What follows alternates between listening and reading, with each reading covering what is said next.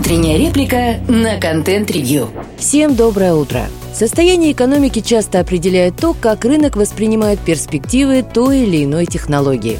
При этом не так важно, что она из себя представляет в действительности – Конечно, на восприятие влияют и другие факторы, такие как, например, уровень экспертизы и аналитики. Но не будем о грустном. В свое время мы много говорили о том, как политика мировых центробанков влияла на загадочные дефициты, которые возникали то там, то тут.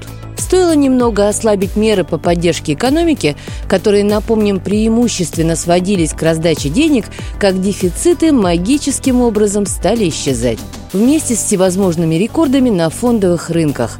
Как говорится, невеселы лица простых инвесторов. Впрочем, мы обещали, что не будем о грустном, поэтому вернемся к технологиям. В этом полугодии многие производители и эксперты стали говорить, что технологии беспилотного вождения переоценены и до реального коммерческого внедрения еще очень далеко. И это странным образом совпало с сокращением потока ликвидности, который поддерживал ярко-зеленый окрас стикеров фондовых рынков стали появляться исследования и отчеты, из которых следует, что потрачено почти 10 лет и более 100 миллиардов долларов, но на дороге общего пользования самоуправляемые автомобили выезжать еще не готовы. В неудачах винят энтузиастов, пиарщиков и, конечно же, Илона Маска. Как же без него?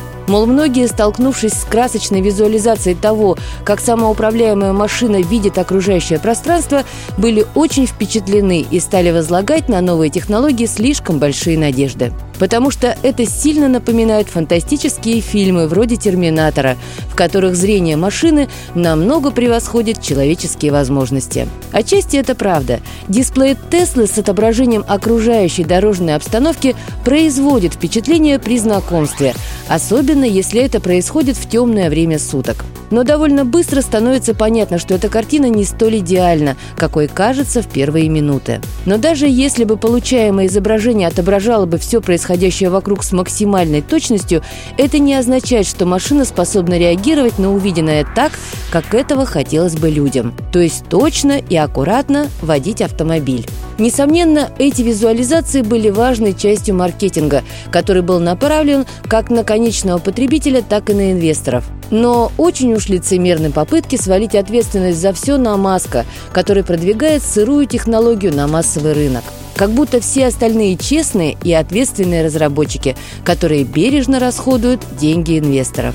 Главным трюком, который позволяет максимизировать инвестиции, является сама идея достижения пятого уровня автономности – то есть способности автомобиля самостоятельно передвигаться по уже существующим дорогам общего пользования без сопровождения водителя или инженера. Ведь именно этот уровень, с одной стороны, не имеет четких границ и сертификации, а с другой является невероятной силой рыночным преимуществом. Потому что в теории его достижения позволяют практически моментально начать захват рынка без каких-либо задержек. Конечно, в погоне за таким призом стоит рискнуть. Примерно так же, как в свое время рискнул Боинг с проектом 737 MAX, в котором была сделана ставка на то, чтобы избежать изменений в инфраструктуре обслуживания, что продавалось как главное преимущество.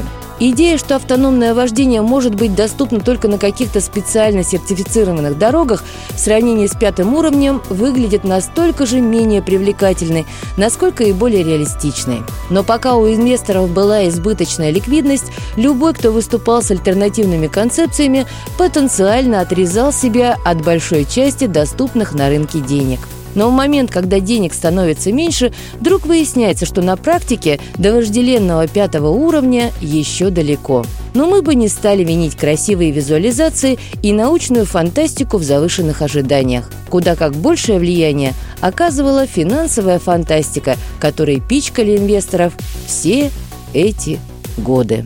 Слушайте наши подкасты на Spotify, Яндекс.Музыке, в Google и Apple подкастах. Всем хорошего дня. Пока-пока.